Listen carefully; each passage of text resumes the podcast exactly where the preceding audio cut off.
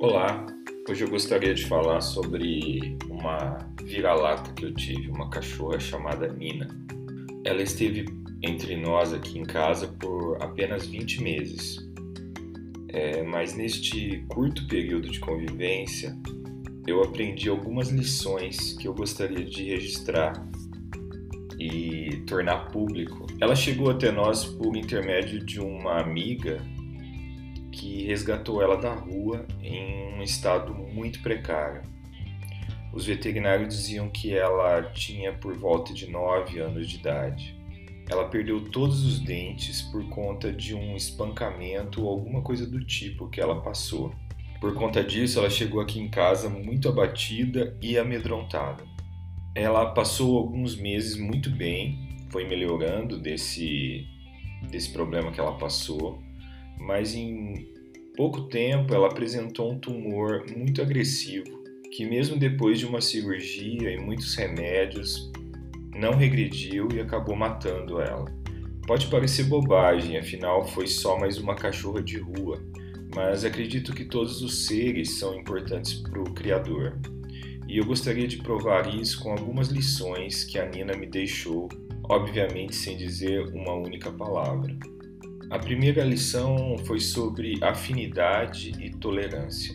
Ao chegar em casa, a primeira vez que, que a gente se viu, ela demonstrou uma afinidade natural comigo.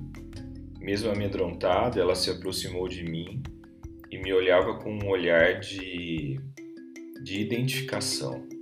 Cachorros são assim, por isso que eu gosto deles. Eles fitam a gente nos olhos e parece que eles estão lendo a gente. Parece que eles enxergam algo mais que nós humanos não conseguimos ver. Por outro lado, a Nina não apreciava algumas brincadeiras mais intensas do Victor, do meu filho caçula, que estava pequeno na época. Porém, ela tolerava essas brincadeiras com a cabeça baixa e um olhar compassivo. Esta foi a primeira lição da Nina. Na Bíblia, no Velho Testamento, há uma expressão assim: Fulano achou graça diante de Ciclano. Essa expressão significava que ambos se afeiçoaram, sentiram aquela amizade instantânea por pura afinidade. Eu aprendi com a Nina que a gente deve valorizar essas amizades e nos entregar a elas, aos amigos de coração que vamos conquistando pela estrada. Porém, também existem aquelas pessoas pelas quais não há nenhum tipo de identificação ou afinidade. Para essas, a Nina me ensinou que devemos manter a cabeça baixa e um olhar compassivo e tolerante. A segunda lição foi sobre traumas e sequelas. É uma lição bem nojenta, mas precisa ser registrada também. Desde que ela chegou aqui em casa, procuramos servir bons alimentos, uma boa ração, principalmente pelo fato dela não ter dentes ela carecia de alguns cuidados especiais, a ração precisava ser especial. Independente desses cuidados, ela mantinha um, um, costume nojento de comer as suas próprias fezes. Por mais que a comida estivesse ao seu dispor diariamente, esse hábito repulsivo dela continuou. Conversando com um veterinário, ele me explicou que se tratava de um distúrbio comportamental, causado provavelmente por um trauma de ter vivido em algum tipo de confinamento onde faltou alimento para ela.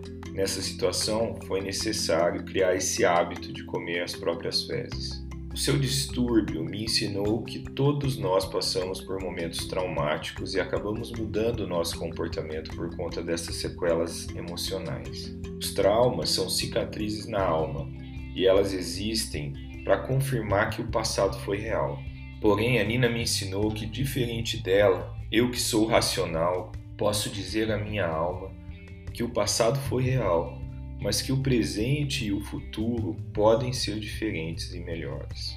A terceira e mais importante lição é sobre a gratidão pela vida. A Nina estava com um tumor aberto na barriga. Horrível.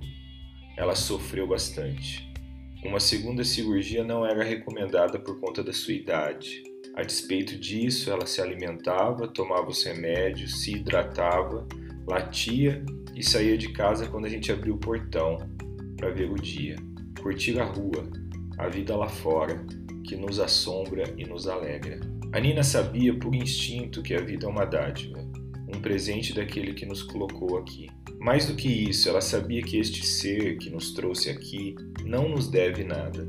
Pelo contrário, nós é que devemos a ele toda a gratidão pelo dom da vida. A nossa racionalização humana em excesso nos afastou deste instinto e, em consequência, nos afastou da gratidão. Estamos abandonando até os valores mais instintivos e viscerais da nossa alma, e ainda a gente chama isso de evolução e progresso. Reclamamos do estio, reclamamos da chuva, reclamamos do frio, do calor, do trabalho e do ócio. Reclamamos como se o Criador, o universo, a vida devessem algo a nós. Ninguém nos deve nada. Somos nós que devemos ao Criador a gratidão pela vida que nos foi dada. A Nina sabia disso e acabou me ensinando com seu silêncio, submissão e resiliência. Ela morreu em minhas mãos, seu corpo foi diminuindo, se encolhendo no momento que a vida foi embora.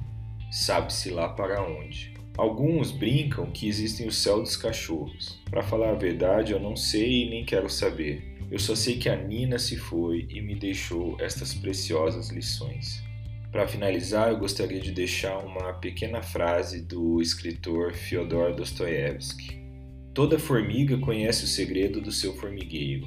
Toda abelha conhece o segredo de sua colmeia.